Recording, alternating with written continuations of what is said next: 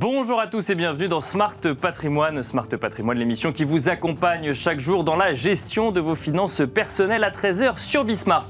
Et au sommaire de cette édition, on commencera comme d'habitude avec patrimoine thématique, un patrimoine thématique consacré donc comme tous les mercredis à la thématique des crypto-monnaies ou des crypto-actifs et notamment sur, euh, en ce qui concerne l'écosystème des crypto-actifs en France. On se demandera euh, comment prendre en compte les crypto-monnaies dans la comptabilité d'entreprise, un sujet qui concerne notamment les entreprises qui acceptent des paiements en crypto-monnaie ou celles qui veulent placer une partie de leur trésorerie sur ce type d'actifs. Nous en parlerons avec un comptable spécialisé sur ces questions-là, Fabrice Evrard, expert comptable et commissaire aux comptes.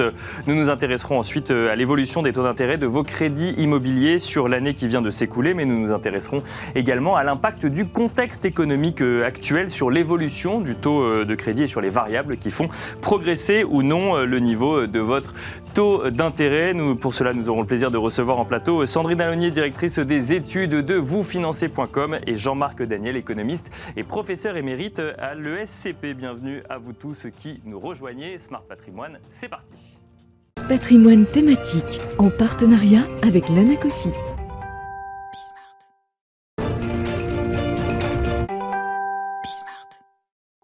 Et on commence donc euh, avec patrimoine thématique. Un patrimoine thématique, je le disais en introduction, consacré tous les mercredis aux crypto-monnaies ou aux crypto-actifs. Aujourd'hui, on va s'intéresser à la façon de prendre en compte les crypto-monnaies dans sa comptabilité d'entreprise. Plusieurs cas peuvent en effet amener les entreprises à devoir euh, intégrer les crypto-monnaies ou les crypto-actifs ou les actifs numériques, euh, autant de définitions qu'on vous donnera plus tard, dans leur compte, comme le placement de sa trésorerie en crypto-actifs ou les paiements effectués ou reçus en crypto-monnaie. Pour en parler, nous avons le plaisir de recevoir Fabrice Evrard, expert comptable et commissaire au compte. Bonjour Fabrice Evrard. Bonjour. Bienvenue euh, sur ce plateau. Alors euh, bah, déjà, euh, j'en ai donné quelques-uns d'introduction, mais quels sont les cas où l'entreprise a, d'un point de vue comptable, besoin de se poser la question des écritures, des écritures comptables des crypto-monnaies dans, enfin, dans son bilan ou dans son compte de résultats?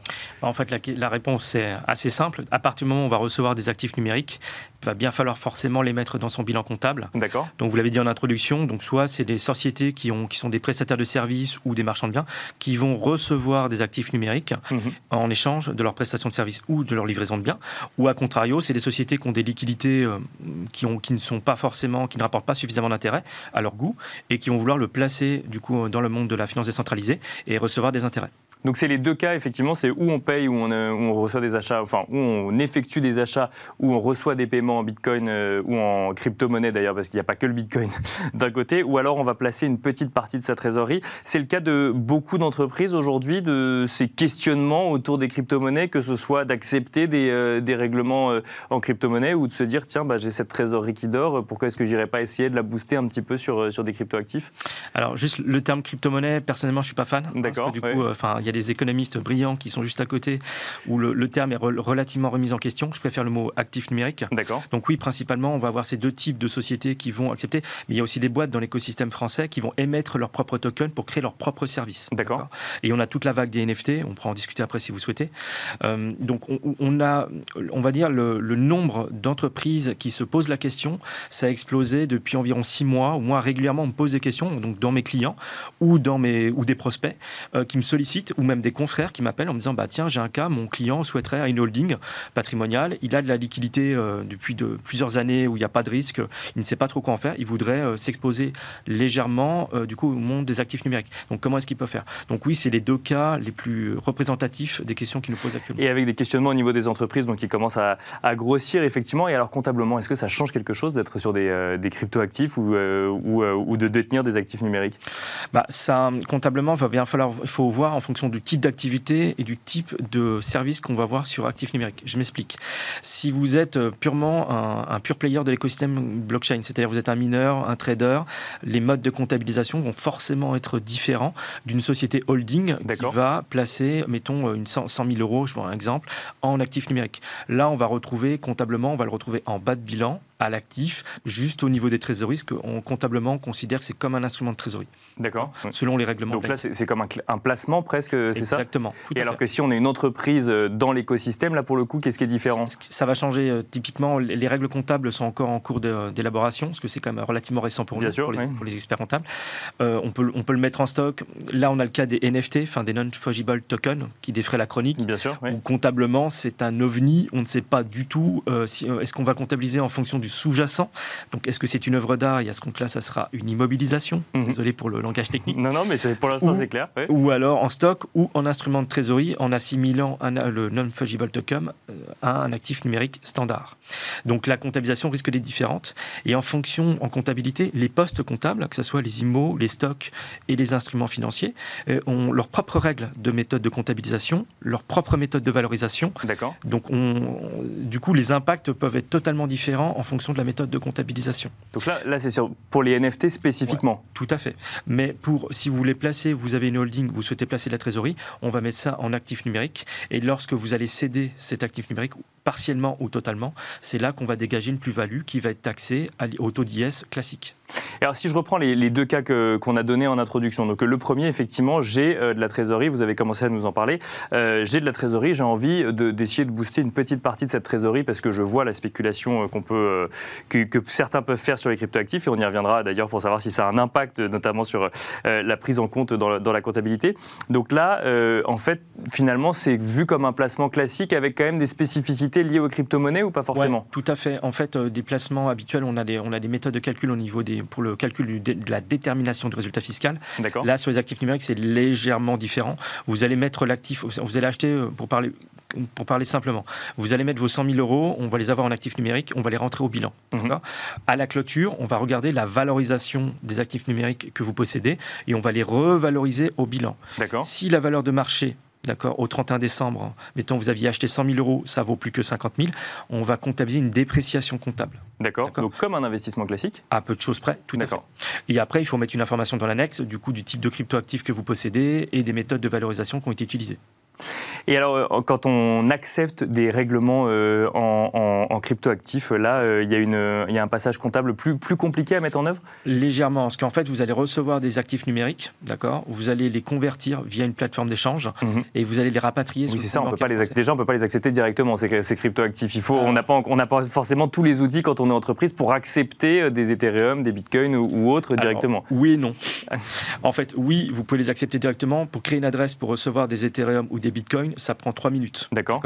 Euh, après, la question qui se pose, c'est comment vous allez les rapatrier en euros, enfin les convertir, enfin les céder vos actifs numériques contre les zéros et les rapatrier pour payer quand même l'impôt société et éventuellement la TVA. Et on peut pas les garder, on peut pas les garder en crypto-monnaie. On est obligé de les reconvertir. Non, vous pouvez très bien les conserver en actifs numériques. Par contre, à charge pour vous d'avoir la liquidité nécessaire pour payer l'impôt société l'année d'après mhm. et la TVA si éventuellement vous avez facturé de la TVA dans le cadre de vos prestations de services. Et alors, j'en viens à la volatilité finalement de ces, euh, de ces euh, crypto-actifs. Alors, on reviendra sur la partie placement après, on reste sur la partie euh, règlement. Euh, à un instant T, euh, le 8 décembre par exemple, je reçois un règlement en crypto actif, mais dont la volatilité fait que la valeur de ce crypto actif par rapport à l'euro sera peut-être deux fois plus, deux fois supérieure ou deux fois inférieure.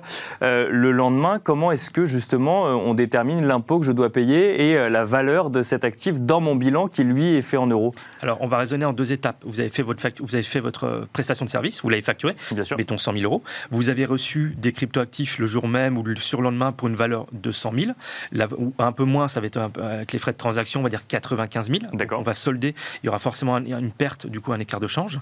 Par contre, tant que vous ne l'avez pas cédé, d'accord, contre un autre actif numérique ou contre des euros, il y a, ça ne rentre, ça va pas rentrer dans l'assiette de calcul de l'IS. Donc ça ne sera pas fiscalisé une deuxième fois. Par contre, c'est ce il faut être très vigilant. Ça, j'attire vraiment l'attention de ceux qui nous écoutent, c'est qu'il faut avoir la liquidité nécessaire, du coup, pour payer l'IS. L'IS, vous le payez au mois d'avril, voire mai de l'année N plus 1. Mais sur la base des 100 000 euros, alors? Exactement. Sur la base des 100 000 euros facturés dans une monnaie différente, et en l'occurrence une crypto-monnaie. Et admettons, donc vous avez reçu 100 000 euros à l'époque en actif numérique, sauf admettons que vos 100 000 se sont transformés en 20 000. Euh, à la date où il faut liquider l'IS. Le problème, c'est que vous allez retrouver, euh, vous n'aurez plus la liquidité nécessaire en équivalent euro pour pouvoir payer votre impôt société. Et là, on rentre dans des considérations fiscales euh, très dangereuses, notamment, bah, c'est une faute de gestion, ce que vous auriez dû convertir pour pouvoir payer vos impôts. Et est-ce que du coup on peut se, prémunir de ce, de ce, type de risque ou euh Alors malheureusement, on a les contrats à terme qu'on peut voir d'habitude du coup sur le dollar, sur les devises traditionnelles, on a sur le Bitcoin, on n'a pas sur les autres actifs numériques. Et ça reste relativement difficile d'accès. Donc, mais je pense qu'à horizon peut-être un ou deux ans, on aura des instruments pour pouvoir se protéger contre la forte volatilité. Et alors, de manière plus générale, cette volatilité qu'on peut constater sur les crypto-monnaies, alors effectivement, on en parle souvent en termes de, de risques pour les particuliers qui vont, qui investissent ou qui font des placements pour des raisons assez diverses. Euh, quand on est une entreprise, j'imagine que c'est un sujet qu'il faut prendre très au sérieux quand même, cette volatilité des cryptoactifs. Alors, on commence à y réfléchir, mais du coup, quelle est la part du, risque euh, associé dans ces réflexions? Alors, ce qu'on, ce qu'on, quand les clients nous posent la question, ou les prospects, on regarde, on leur demande de regarder sur les trois dernières années ce qu'on appelle un point bas de trésorerie. C'est-à-dire, ils prennent tout leur relevé de banque, enfin, on l'a en comptabilité. On regarde le solde minimum qu'ils ont eu sur le compte bancaire. Mhm. D'accord? Alors, on, est, on vient de sortir, enfin, on est en cours de pandémie. Bon, il faut, prendre, faut considérer, on va dire, quel est le point bas en termes de trésorerie et on prend une marge de manœuvre. Encore en se disant, bah, on va prendre encore une, on va prendre que 80% de ce point bas. On va se dire, bah, sur ce point bas, on pourrait peut-être remplacer une partie en trésorerie. Mais surtout, comme tout placement, il faut, on met pas tous ses œufs dans le même panier. Donc, il faut répartir le risque sur plusieurs actifs numériques. Parce que vous avez Bitcoin, vous avez Cardano, vous avez euh, Tezos. Donc, il faut répartir le risque sur. Euh, une... Mais alors, en matière de règlement, ça veut dire qu'on fait les conversions ensuite euh, soi-même une fois qu'on a reçu dans une crypto-monnaie ou on, où on, est, où on donne la possibilité de recevoir des, des, règlements dits crypto-monnaies ou crypto-actifs différents C'est à, votre choix. Du coup, ça vous le voir. Après, généralement, les gens vont soit payer en Ether, en Bitcoin, mais ils peuvent très bien accepter. Il y a des, ce qu'on appelle des stablecoins, mhm. c'est-à-dire des, des, actifs numériques dont la valeur est, adossée, par exemple, au dollar. Bien sûr. Ça ne veut pas dire qu'il y a forcément une parité, hein, mais qu'on a, du coup, on a l'USDT, l'USDC, donc où ça permet d'éviter une forte volatilité, parce que le dollar, par rapport à l'euro, varie peu, alors que les autres, euh, les autres actifs numériques, leur valorisation évolue énormément au quotidien. Une dernière euh, question, Fabrice Evrard, sur le risque, mais alors cette fois-ci, pas le risque comptable, le risque réputationnel. Euh, les crypto-monnaies ont eu mauvaise presse pendant très longtemps. Elles commencent effectivement à, commence à changer d'image un petit peu sur le sujet, mais c'est toujours associé à des notions de blanchiment d'argent, de financement du terrorisme ou autre. Quand on est une entreprise, est-ce qu'il faut prendre en compte ce risque réputationnel de placer une partie de sa trésorerie en bitcoin ou alors recevoir des, euh, des règlements euh, en, crypto-monnaie bah, je vous, alors, le, On ne va pas rentrer dans la polémique du coup du blanchiment d'argent, mais dites-vous que Tesla a accepté du coup des actifs numériques. Euh, ils en sont a priori bien contents quand on voit la valorisation qu'ils avaient au bilan et la plus-value qu'ils ont effectuée, ou elle est même limite supérieure à leur activité professionnelle. oui, il y a toujours un risque réputationnel. Après, les choses font que ça serait dommage de se priver d'une partie de ces actifs numériques si on peut accroître son business. Après, il faut savoir avec qui vous travaillez c'est-à-dire si dans le cas d'une activité commerciale, euh, vous connaissez vos partenaires qui vous acceptent de vous payer en actif numérique, c'est une chose. Après, à l'inverse, c'est vous si vous décidez de payer des tiers, notamment des fournisseurs basés à l'étranger qui ne sont pas immatriculés. J'ai envie de dire, c'est dans le cas de toute structure commerciale où il faut se poser les bonnes questions et dire est-ce que mon fournisseur, je le connais? Est-ce que je l'ai bien identifié? Euh, Est-ce qu'il répond bien à un bon cahier des charges? Et après, j'accepte de le payer en actif numérique. Merci beaucoup, Fabrice Evrard, d'être venu nous expliquer les différentes façons euh, de prendre en compte comptablement l'exposition qu'une entreprise peut avoir au Je rappelle que vous êtes expert comptable et commissaire au compte. Euh, merci à vous et quant à nous, on se retrouve tout de suite dans Enjeu patrimoine. Et on enchaîne à présent avec Enjeu patrimoine où nous allons tenter de faire un pré-bilan de l'année euh, qui vient de s'écouler en matière de taux de crédit immobilier. On va surtout regarder euh, la situation actuelle au mois de décembre justement des crédits immobiliers et des taux d'intérêt sur ces crédits immobiliers. Mais on va également en profiter euh, pour vous donner quelques éléments d'explication sur les grands facteurs macroéconomiques ou de contexte économique qui viennent expliquer la hausse ou la baisse de votre crédit immobilier. Pour en parler, nous avons le plaisir de recevoir Sandrine Alonier directrice des études de Vous Financer. Bonjour Sandrine Alonier. Bonjour. Bienvenue sur ce plateau, mais également Jean-Marc Daniel, économiste et professeur émérite à l'ESCP Business School. Bonjour Jean-Marc Daniel. Bonjour. Bienvenue sur ce plateau. On va commencer avec vous, euh, Sandrine Alonier.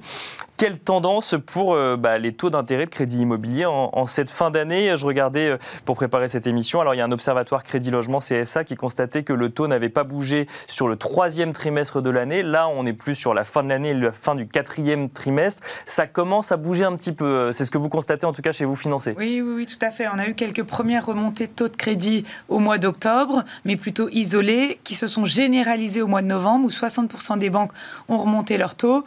Et là, sur le mois de décembre, il y a un peu une accalmie. Quelques banques ont baissé leurs taux, mais c'était celles qui les avaient beaucoup remontés. Euh, d'autres ont continué à les faire remonter. Bon, globalement, on a quand même sur la fin de l'année une légère remontée des taux qui peut être assez classique en fin d'année puisque les banques ont, finalisé leurs objectifs de production de crédit. Du coup, elles veulent un peu juguler euh, les flux. Mais quand même, on sent qu'il y a des petites tensions et qu'on pourrait avoir quand même une remontée sur le début de l'année 2022 qui pourrait se poursuivre. Et quand on dit remontée, on parle d'une de, de, remontée de combien euh, en moyenne? Là, c'est des remontées entre 0,10, 0,25, donc à peu près un quart de point. Mais toutes ces remontées affichées ne sont pas forcément appliquées. Évidemment, pour les meilleurs clients, les banques continuent à se battre pour les capter. Du coup, elles n'appliquent pas forcément ces remontées. Donc, ça risque de pénaliser plutôt les emprunteurs euh, avec les faibles revenus, avec un peu moins d'apport. C'est eux qui vont être les premiers pénalisés. Donc, remonter sur quoi? Sur euh, novembre, enfin, ou en tout cas novembre ou décembre pour ceux qui ne l'avaient pas fait en novembre, mais une année 2021 qui, au global, restera sur des niveaux de taux euh, d'intérêt de crédit immobilier bas Oui, tout à fait. Là, vraiment, en 2021, c'est là qu'on a explosé tous les records, si je puis dire, avec des taux qui était à moins de 1% euh, sur toutes les durées. Donc on, on a vraiment euh, crevé les, les, planchers qu'on connaissait. Donc forcément, c'est normal aussi qu'il y ait une petite remontée. On ne peut pas continuer comme ça à prêter à moins de 1%. D'ailleurs, on a vu l'impact que ça a eu, c'est que euh, ça a quand même conduit à des tensions sur le marché de l'immobilier avec des remontées de prix, y compris dans les villes moyennes.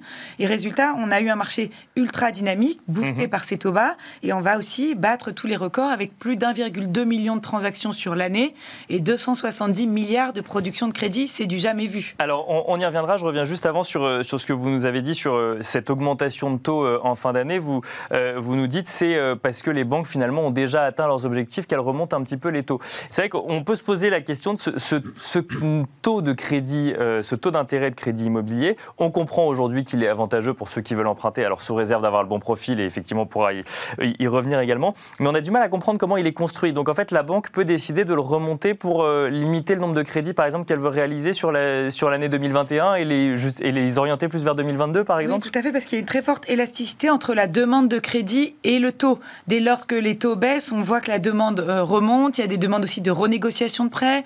Euh, il y a aussi un effet d'aubaine pour des investisseurs, par exemple.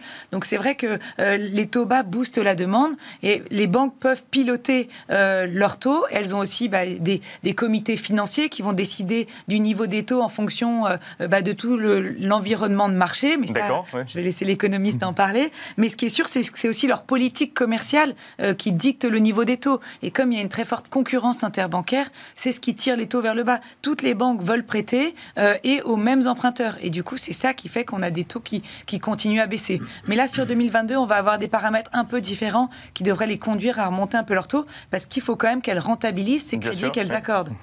Et donc là, on parlera normes HCSF, assurance emprunteur euh, ou autre. Juste avant, euh, Jean-Marc Daniel, sur justement cet environnement de taux euh, bas, ça fait longtemps qu'on entend et qu'on peut entendre dans son entourage, les taux sont bas, c'est le moment d'emprunter. Bon, ça fait maintenant quelques années qu'on commence à entendre ça. Donc on voit effectivement, on entend taux, on va voir sa banque, on voit un taux d'intérêt de crédit immobilier, on se dit tiens, bah, ça doit être ça le taux bas qu'il faut emprunter, mais avec, qui nous permettra d'emprunter, mais de manière beaucoup plus générale en matière de contexte macroéconomique. Qu'est-ce qui vient expliquer qu'aujourd'hui, aujourd'hui, on est sur l'année 2021 dans un environnement favorable à l'emprunteur quand il se déplace pour, euh, pour réaliser son crédit immobilier. Oui, il faut bien voir que pour l'emprunteur, ce qui est important, c'est l'attitude de la banque. Et la banque elle-même, elle détermine son attitude en fonction de ce que ça va lui apporter et de ce que ça lui coûte par ailleurs. Donc le coût, il est déterminé par la politique monétaire, c'est-à-dire par l'attitude des banques centrales et par euh, les taux d'intérêt affichés par la Banque centrale. Et donc on a vécu depuis, grosso modo, 2009-2010, hein, dans une période où les banques centrales ont baissé systématiquement les taux d'intérêt, à la fois pour permettre justement aux banques d'avoir des coûts qui soient minorés et pour permettre aux États de s'endetter à des niveaux de, de rémunération, de coûts, de charges de la dette relativement faibles. Or, il s'est passé cette année deux éléments. Premièrement, euh, un certain nombre de pays ont considéré que euh, l'épargnant était en train de devenir la victime systématique et expiatoire de ces politiques et qu'il fallait euh, remonter les taux.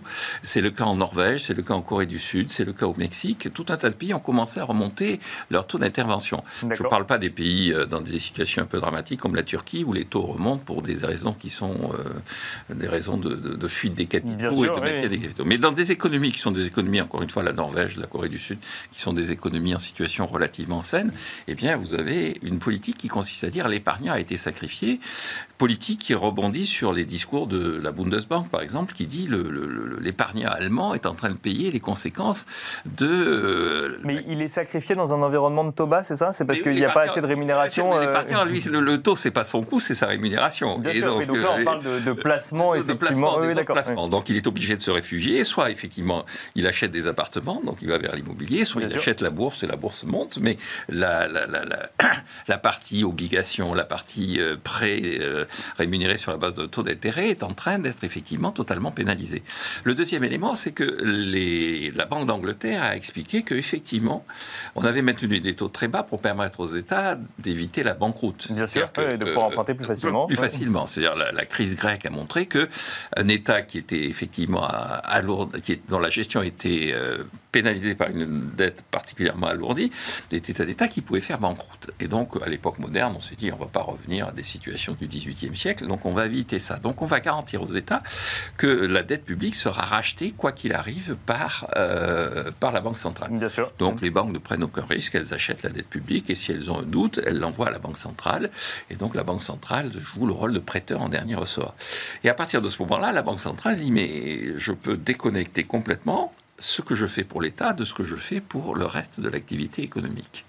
Et donc, euh, la Banque d'Angleterre a dit, dans ces conditions, nous allons maintenir des achats de dette publique. En revanche, nous allons remonter nos taux. Et donc on attend le moment où les taux vont remonter avec une justification ultime, c'est l'inflation, c'est le discours. C'est ce que j'allais dire. Mais alors, avant peut-être de, de, revenir sur, sur la BCE, euh, la BCE peut, peut, dire la même chose aujourd'hui?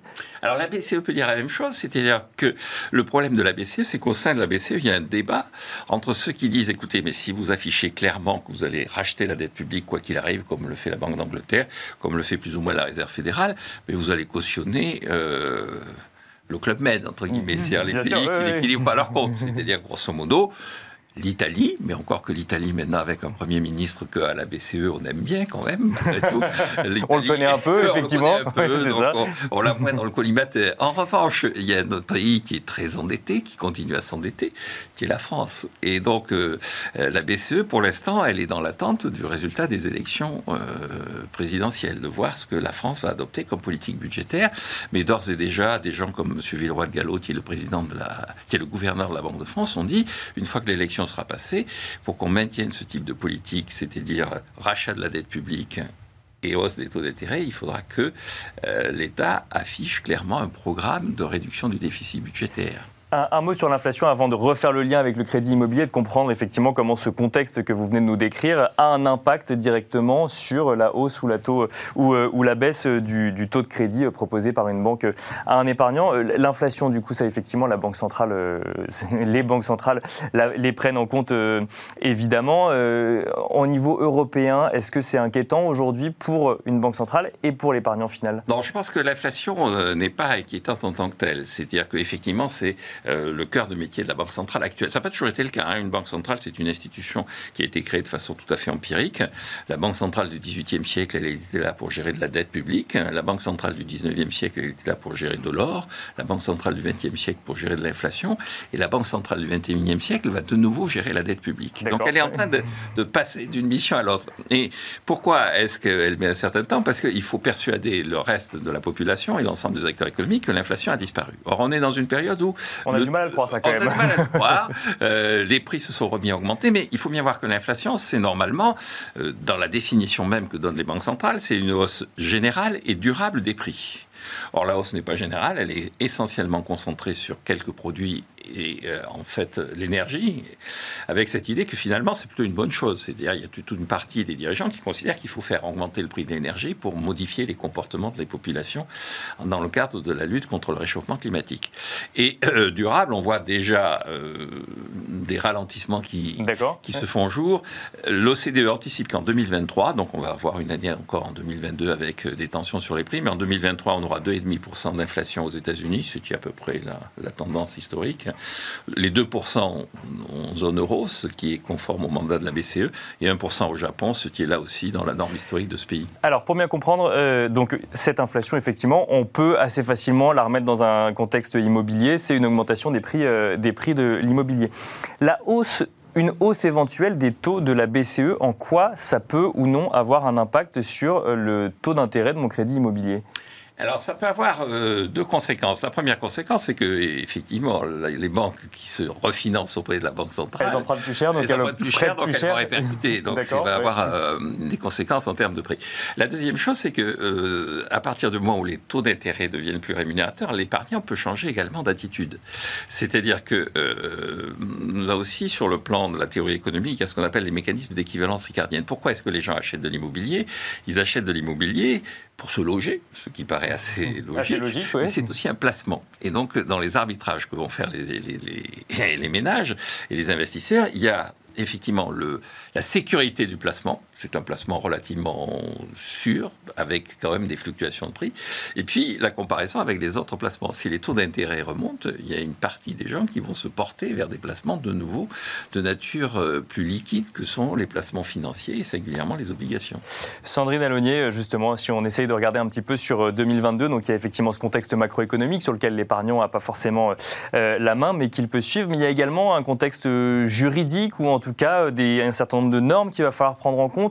2022 s'ouvre pour euh, l'investisseur ou l'accédant avec euh, bah, la mise en place de normes HCSF contraignantes, avec un certain nombre de changements aussi vis-à-vis de l'assurance emprunteur, et avec bah, ce sujet de l'énergie et notamment de la performance énergétique des biens. Est-ce qu'on rentre dans une année un petit peu plus compliquée pour, euh, pour le choix et, l'achat de, de, de, résidences principales ou secondaires? C'est vrai que là, cette année, on sent que voilà, il va y avoir du mouvement, donc et sur les taux des marchés financiers, dans la politique des banques centrales, mais aussi euh, dans des éléments plus structurels euh, sur le marché bancaire. Puisqu'en effet, il y a ces normes du Haut Conseil de stabilité financière euh, de ne pas dépasser 35% d'endettement et 25 ans de durée de prêt qui vont devenir juridiquement contraignantes. Mhm. C'est-à-dire que les banques pourront se voir appliquer des sanctions financières en cas de non-respect. Et du coup, elles sont bien obligées de provisionner un peu ces éventuelles sanctions.